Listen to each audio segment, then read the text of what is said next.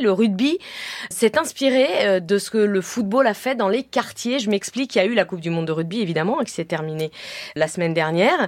Mais pour dépasser les clichés, ils sont allés organiser un tournoi dans les quartiers, un tournoi des quartiers. C'était au Centre national du rugby français à Marcoussis et Baptiste Roux y était. Les gars, en ligne, en ligne. Et vous montez, il ne faut pas les attendre. En ligne, en ligne. Monte, monte.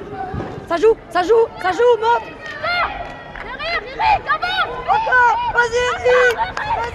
Agathe coach les enfants au stade niçois, c'est elle qui entraîne les jeunes des quartiers pour le tournoi et c'est une première victoire.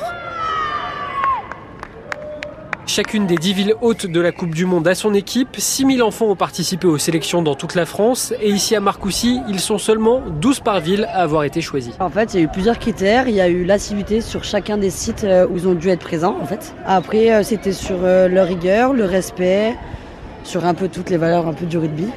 Donc c'était un peu compliqué pour certains, mais à force de leur mettre du cadre, L'objectif de ce tournoi est de démocratiser le rugby dans les quartiers et même si le foot reste le sport par excellence, Agathe a sa technique pour attirer les jeunes. On leur dit qu'il y a du jeu au pied aussi au sein du rugby et du coup bah, c'est comme ça que j'arrive à les prendre. Sur ce rassemblement à Marcoussis, les enfants jouent des matchs, ils ont aussi des petits ateliers pour gagner des points en plus et remporter le tournoi.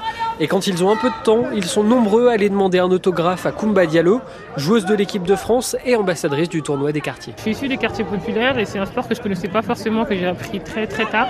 Et je sais que dans ce genre de population, si tu vas pas vers eux, ils ne viendront pas vers toi. Donc je pense que de par ce, tournoi, qui est très plaisant, qui, a été, qui, c'est le fait d'aller au bas de quartier, leur montrer leur rugby, leur faire découvrir. Si je peux être aussi inspirante de par mon parcours en disant que voilà, moi aussi je viens de la cité, j'ai grandi comme vous, je connais et voilà ce que le rugby m'a apporté. Si de par mon parcours je peux être peut-être un exemple et inspirante, ben, je le ferai avec volontiers.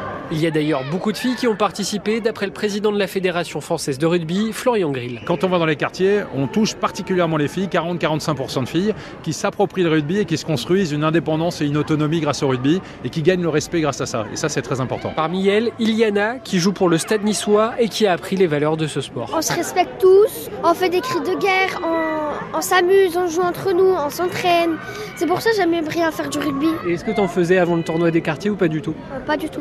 T'es la première de ta famille à faire de rugby ou les autres ils en font un petit peu? Je suis la première parce qu'après toute ma famille font du foot. Je faisais du foot avant mais j'ai changé, je fais du rugby. Ma mère, elle va m'inscrire euh, peut-être au rugby. Comme elle, ils sont plusieurs à vouloir prendre leur licence. Son coéquipier Eric a commencé le rugby en septembre et il a déjà pris la sienne. Ça m'a vraiment plu.